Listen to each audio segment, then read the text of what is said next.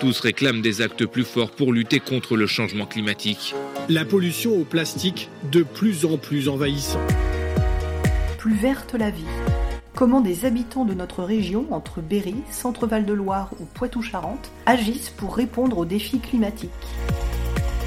Un podcast du groupe La Nouvelle République. Être résilient le plus possible. Pourquoi c'est si compliqué de bien manger?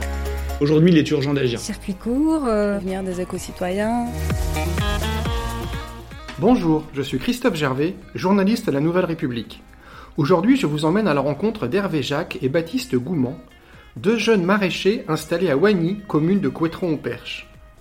Il y a un an, ils ont quitté leurs emplois d'ingénieurs à Paris pour être en accord avec leurs convictions écolo et les appliquer ici, sur le terrain. Alors Hervé et Baptiste, bonjour. Bonjour. Bonjour. Merci de me, me recevoir, me recevoir ici. Alors on est sur quelle commune là précisément?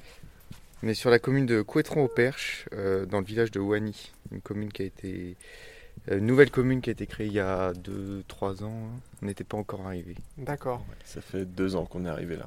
Ok. Et vous arrivez d'où? Vous arriviez d'où précisément? On arrive de Paris, tous les deux du 12e. On, on vivait dans le 12e euh, chacun avec euh, nos compagnes. Ouais. Et à la base, on vient tous les deux des Yvelines. Ouais, c'est ça. Après, on a fait nos études à Nantes et puis on était revenu bah, du coup à Paris pour le travail. Quel travail vous, vous faisiez? On est ingénieurs de formation tous les deux. Donc on était à l'école centrale à Nantes. C'est là-bas qu'on s'est rencontrés. Ok. Et, euh, et après, du coup, on est revenu à Paris bah, pour le travail. Quoi. Et vous êtes resté combien de temps à Paris? Fait... Moi, j'ai fait 6 ans là-bas et Hervé Moi, 5 quatre. ans. Ouais, ouais, 5 ans, ouais. D'accord. Et on, comment on passe de Paris, 12e, à Couétron, sur, au Perche, sur Couétron-au-Perche, ouais. Couétron au Perche Euh, bah, alors, moi je travaillais, Baptiste était dans l'automobile, dans les essais euh, sur moteur. Moi j'étais dans les travaux publics. Euh, donc, euh, quand, moi, enfin, quand on a commencé nos boulots, on a tout de suite été assez sensibilisés, euh, même à l'école, hein, mais surtout au-delà, après l'école. À l'époque, on n'en parlait pas trop trop. Euh, sur les causes climatiques, etc. Mhm. Et euh, moi, dès que j'ai commencé mon boulot à Paris, euh, j'avais tout de suite un peu cette idée de bifurquer. Je me voyais pas faire toute ma vie euh, à couler du béton euh, dans des friches. Il y avait déjà un projet éventuellement de retour. euh, Ouais, c'était une idée plus qu'un projet. C'était vraiment. euh, On a, on a vraiment eu l'idée assez vite dès qu'on s'est mis à travailler. En fait, on s'est, on s'est retrouvés bah, après l'école, on s'est retrouvés à Paris. On a continué à se voir. Et euh, voilà, on se voyait à peu près toutes les semaines. Et puis ouais, l'idée a commencé à germer comme ça. quoi. On en discutait le soir. C'était une blague au début. ouais. Ouais. C'était une blague et mais on n'était pas trop en accord. euh, Enfin, notre boulot était pas trop en accord avec nos convictions écolo. Ok. Et on s'est dit qu'il fallait faire quelque chose, redonner un peu de sens à, à ce qu'on faisait tous les jours et à l'énergie qu'on mettait. On mettait beaucoup d'énergie dans nos boulots. Paris, c'est quand même euh, très prenant. Bien sûr, oui. Euh, et on s'est dit qu'il fallait un peu mettre cette énergie dans, dans la bonne direction. Et du coup, vous avez choisi de devenir Maraîcher. maraîcher. Voilà. Avec des bases, des connaissances. Est-ce qu'on de- comment on devient maraîcher comme ça Comment on passe de vos métiers à celui de maraîcher? Alors, même par conviction, même quand on a des connaissances, même quand on a des, des aptitudes, ça doit pas être facile quand même. C'est un autre métier. Ouais, après, Baptiste Ouais, un mon père est agriculteur. Enfin, il est céréalier du coup du côté de Rambouillet. D'accord Donc je connaissais un peu le, le monde agricole. Mais euh, enfin, le, le céréal et, et les légumes, c'est c'est vraiment deux mondes complètement différents. Donc euh, en fait, on, a- on s'est beaucoup auto-formé au début. Autodidacte. Voilà, on, s'est, on a fait euh, tout de suite une première expérience euh, pendant nos congés payés à l'époque chez un maraîcher euh, bah, ami de ton père, justement, Ouais. père de Baptiste. Et euh, pour être sûr que ça nous plaisait. voilà. On voulait, avant de se lancer vraiment à fond dans le projet, on voulait être sûr que ça correspondait bien à ce à quoi on attendait et qu'on s'y retrouve. D'accord. Ça nous a plu, ouais. Puis le, ma- le- le maraîchage, c'est un métier assez technique, euh, beaucoup de gestion de projet. En fait, on retrouve quand même beaucoup de choses qu'on a pu, enfin, beaucoup de, de compétences qu'on a pu développer euh, pendant nos cinq premières années de travail. On a pu les remettre en pratique ici, quoi. Et, et le maraîchage, ça nous a semblé être un système euh, qui nous correspondait, tant sur le plan physique que sur le plan technique. Mhm. Euh, et donc voilà, on s'est lancé, on a quand même réfléchi. euh, on a réfléchi au projet en 2018 Et on a lancé l'exploitation en 2022. fin Ah oui, 2022. 4 ans de réflexion, oui, ça permet de poser Ouais. les bases, etc. Ouais, Puis on voulait pas un se lancer à Ouais. la va-vite. Et euh, cette partie du Loir-et-Cher, c'est une région auquel vous teniez particulièrement. Vous auriez pu vous installer n'importe où en France? Vous parliez d'opportunités d'achat de terrain, etc. Là, il y a une opportunité vraie ou une volonté vraiment de venir ici? Alors l'idée c'était, vu que nos compagnes euh, sont encore à Paris, Oui. euh, c'était d'être pas trop loin de Paris pour, euh, pour que les allers-retours puissent se faire assez facilement. Ça se comprend.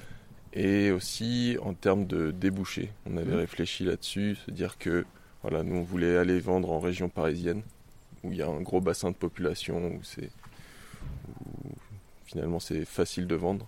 Mhm. Euh, voilà. Donc c'était, on cherchait de toute façon pas trop loin de Paris. Dans les Yvelines, là où, là où on vient, c'était pas possible, c'est trop cher. Enfin, l'accès au foncier, elle est, Ouais, c'est hors de ouais. Donc euh, voilà, on s'est éloigné un peu de Paris. On a fait pas mal de visites, bah, du coup dans tout l'Ouest, euh, dans tout l'Ouest. Mhm. Et euh, bah, voilà, on a trouvé ici. quoi. On faisait Ouais. des week-ends de, de visites. Tous les quatre. Donc, vous produisez quoi concrètement? Maraîcher, ici, on produit quoi? Bah, c'est tous les légumes diversifiés euh, qu'on arrive à faire pousser euh, sur notre euh, sol. quoi. Donc euh, cet été, on avait tous les légumes d'été classiques, euh, tomates, aubergines, concombres, euh, salades, euh, carottes, etc. Mhm. Du melon. Du melon, Ah. on Ouais. fait pousser du melon, de la pastèque. La pastèque aussi. Melon du. Perche. Ouais. Les gens étaient étonnés. Bientôt mais- célèbre, peut-être. Ouais, La ouais. pastèque aussi La pastèque aussi, ouais. Ouais. Ouais, c'est très facile. hein. C'est vrai, ouais. Ouais. Et la pastèque d'ici, elle a quand même le même goût que celle qu'on peut consommer ailleurs. Elle, a- elle est sucrée malgré tout. le- Bah, elle arrive un peu- L'ensoleillement. Elle arrive un peu plus tard. Ok. Mais euh, non, elle, euh, elle était sucrée. euh. Ouais, ouais, on, a eu des, on avait eu des bons retours. D'accord, donc des fruits, des légumes de saison. Voilà, exactement. Et là, en ce moment, votre métier, là, on est, on, on est, on est, on est fin novembre. Donc là, ça consiste en quoi votre métier? Parce que je Ouais, vois, alors vous ça- avez des bottes, plein de terre. ça s'arrête pas, euh, contrairement à ce qu'on peut penser, ça s'arrête pas l'hiver. oui. Euh, alors ça se calme un peu, je sais, pour des maraîchers qui sont déjà installés complètement, mais ce qui n'est pas notre cas. Mm. Donc nous, on a encore euh, beaucoup d'infrastructures à mettre en place. Mais après, tout ce qui est en, en légumes, on- la production continue. Alors on est sur beaucoup de légumes de garde comme euh, poireaux, carottes, euh, courges, etc. Mais sous serre, ça continue à, euh, avec, avec tous les, le feuillage, donc épinards. euh, on a encore des radis, La mâche. blettes, mâches, salades. Voilà, des choses comme ça. Et toute cette production, vous, vous faites des marchés? Ouais, alors on- cette année, c'était notre première année d'installation. Donc on, on avait décidé de ne pas faire beaucoup de marchés pour euh, se garder du temps pour vraiment mettre en place notre système de production. Donc on a juste recréé un petit marché. Ouais, disons, ici à Wany. Ah oui Ouais, Sur, dans, dans le village? Ouais, Ouais. c'est ça. On n'avait pas envie de vendre directement sur la ferme, donc on a recréé un petit marché sur, le- sur la place du village. Au début, on était, il n'y avait que nous, Mhm. et on a été, on a été rejoint par un, boucher charcutier. Super. Ouais, ça a bien pris, les gens ont vraiment joué le jeu. Ouais. C'était c'était super, on les remercie. Et euh, cet été, ça a vraiment très très bien fonctionné. Et puis maintenant, bah, ils ont pris un peu leur habitude. Et, Voilà. Et c'était, nous, pour quelque chose de très, très satisfaisant, euh, de, de recréer un peu un, un- un lien social, enfin un lieu social. euh, Mhm. C'est le jeudi soir, euh, de 18h à 20h. Et donc c'est drôle, on a rencontré plein de gens comme ça, et même euh, les gens parlent entre eux. Cet été, il y en avait qui restaient les deux heures du marché. euh. Donc Ouais, on aimerait ça- un peu développer ça, euh, faire Ouais, ça, des... ça a développé en plus ouais, ce que tu disais sur le social. Là, là, on va refaire un marché de Noël du coup le, le 21, le D'accord. 21 décembre. Puis il y a, l'idée de l'année prochaine faire euh, tous les premiers jeudis du mois une petite, euh, une petite guinguette hein, où il y aurait de la musique, euh, des boissons, tout ça. Enfin voilà, ça, ça, Ah ça ramène euh, de la vie ouais, euh, dans sera le pas village. juste, on vient, on vend nos légumes et on s'en va, quoi. Voilà. Ça. Il y aura autre chose. Parce que les, les gens ont vraiment joué le jeu. quoi. Il y a vraiment eu un retour euh, hyper positif. Ouais, ils ont envie de ça. Enfin, on sent qu'il y a Mm. une envie de que ce soit vivant, quoi. Donc Mm. c'est- c'est hyper satisfaisant. J'imagine bien. Et votre mode de production, il est, vous êtes, vous êtes en, en- en bio euh, On est en conversion bio. en conversion bio, Voilà. d'accord On sera en bio euh, en janvier 2024. Ok, Dans- très dans bien. Ah oui, donc c'est vraiment euh, une vraie démarche environnementale là Voilà, ouais. aboutie quoi. Ouais, ouais. Ah oui, bah ça, on s'est pas posé la question. Ouais, ouais. C'est bien, vous auriez pu. Mais c'est sûr. Après, le bio, c'est bah, c'est un peu plus technique, je pense. Enfin, je connais pas bien le conventionnel, mais Hmm. On est beaucoup sur de la prévention. Bon, on va le voir dans le champ. C'est beaucoup de filets euh, ou des, des- du paillage euh, pour éviter de trop désherber, des choses comme ça. On raisonne euh, vraiment en amont de la culture où par exemple on vient d'occulter avec de la bâche des, des carottes qu'on va semer dans 8 semaines pour éviter d'avoir trop à désherber au moment. Bien, ouais. Donc c'est vraiment des choses qui se travaillent un peu plus en amont. c'est plus réfléchi et moins. Voilà. Alors après, on- c'est que notre première année, donc on n'est pas encore complètement calé. J'imagine. Mais il y a notamment la lutte biologique aussi qui se fait, qui se fait Mm. beaucoup et qui est, qui est très efficace. Donc on introduit des insectes euh, auxiliaires pour éliminer les ravageurs. Et ça, euh, on n'est pas encore. euh, on se forme dessus. mais on Oui, j'imagine que ça, oui, c'est c'est- autre chose c'est encore. très technique. Ouais, très Et technique. du coup, on est beaucoup accompagné pour la formation Hmm. euh, par un organisme qui s'appelle Biocentre. D'accord. Et euh, ouais, enfin, C'est indispensable. c'est indispensable. ouais, ouais. Là, je pense que si on les avait pas eus sur la première année, on aurait fait Hmm. beaucoup plus d'erreurs et on aurait pris beaucoup plus de retard. Là, aujourd'hui, euh, les bottes que vous m'avez prêtées euh, le prouvent. Il faut avoir des bottes aujourd'hui. Le terrain est collant, humide, plein d'eau. Euh, c'est bien, ces, ces- ces- ces jours de pluie qu'on a, ces semaines de pluie qu'on a connues là ces, derniers temps. Ça vous a été utile? Ça vous a rendu service? Ah oui, oui. Il le euh, fallait? Bah oui, parce que le mois d'octobre avait été très sec. En plus, notre, euh, notre système d'irrigation n'était pas bien en place. On n'avait pas encore de, de source d'eau euh, pérenne.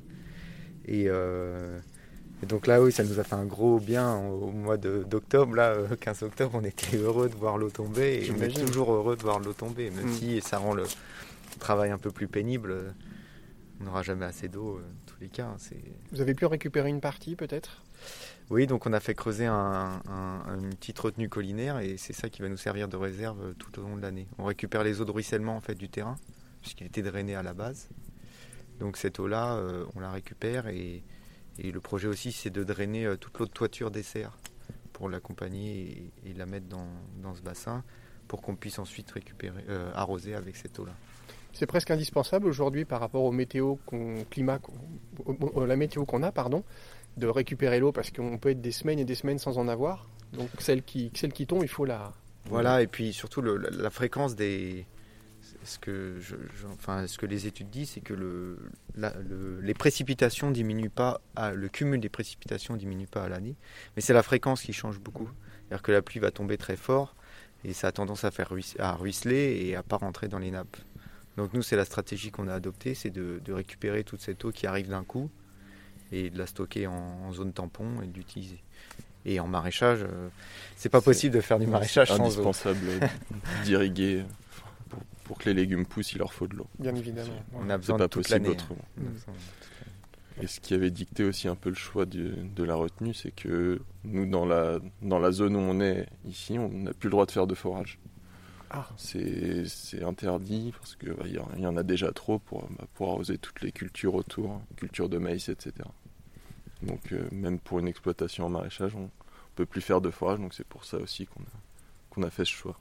Vous faites tout à la main ou vous avez des, des machines pour vous aider au quotidien? On, a un tracteur. hein. ouais. Un tracteur Ouais, ouais, on est mécanisé. hein, enfin, Ouais. À la main, c'est, Oui, ce ça- serait trop Ça compliqué. aussi, c'est sur le- indispensable. Ouais. Bah là, on- nous, en surface, on a en exploité Oui. on va être à 3 hectares et 2000 mètres carrés sous serre. Donc euh, juste à 2 à la main, c'est juste pas pas possible. Ouais. Oui, oui, puis on a un sol, euh, c'est du limon euh, à, à silex. on a beaucoup de cailloux et ce serait vraiment trop. En tout cas, dans notre système, ce serait, ce serait pas possible de ne pas être mécanisé. Donc, on a un vieux tracteur de vigneron qu'on a récupéré de 1976. Ah oui, c'est du recyclage aussi. Voilà, mais qui fonctionne très bien, euh, qui fume un petit peu, mais on, on, l'a- on s'y fait. Complètement. Ça vous va si on va voir un petit peu les Ouais, bah vos ouais. cultures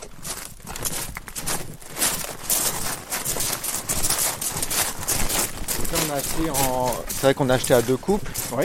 Donc, euh, nos femmes à la base étaient, étaient sur Paris. La femme de Baptiste vient de revenir ici. Donc, on a séparé, euh, c'est un corps de ferme, on a séparé, nous, moi et ma femme, on a pris la maison d'habitation. Oui. Et Baptiste euh, et sa femme on rénove euh, les anciennes écuries. D'accord. Donc, ça, on a nos deux habitations distinctes. Ah oui, il faut être vraiment amis pour habiter comme ça au même endroit, Bah, travailler ensemble toute la journée. Ouais, ouais, c'est. Après, on, on sait un peu que chacun comment l'autre Oui. fonctionne et on s'accorde en fonction de ça. Mais... Ça aussi, vous l'avez réfléchi, j'imagine bien. Ouais, Ouais, ouais, on nous avait vraiment mis en garde là-dessus. euh, Le collectif, c'est une force, mais il faut vraiment faire attention à bien définir le Ouais. cadre. Et c'est ce qu'on a fait. Pour l'instant, ça se passe très bien. Je vois ça, je n'en doute pas.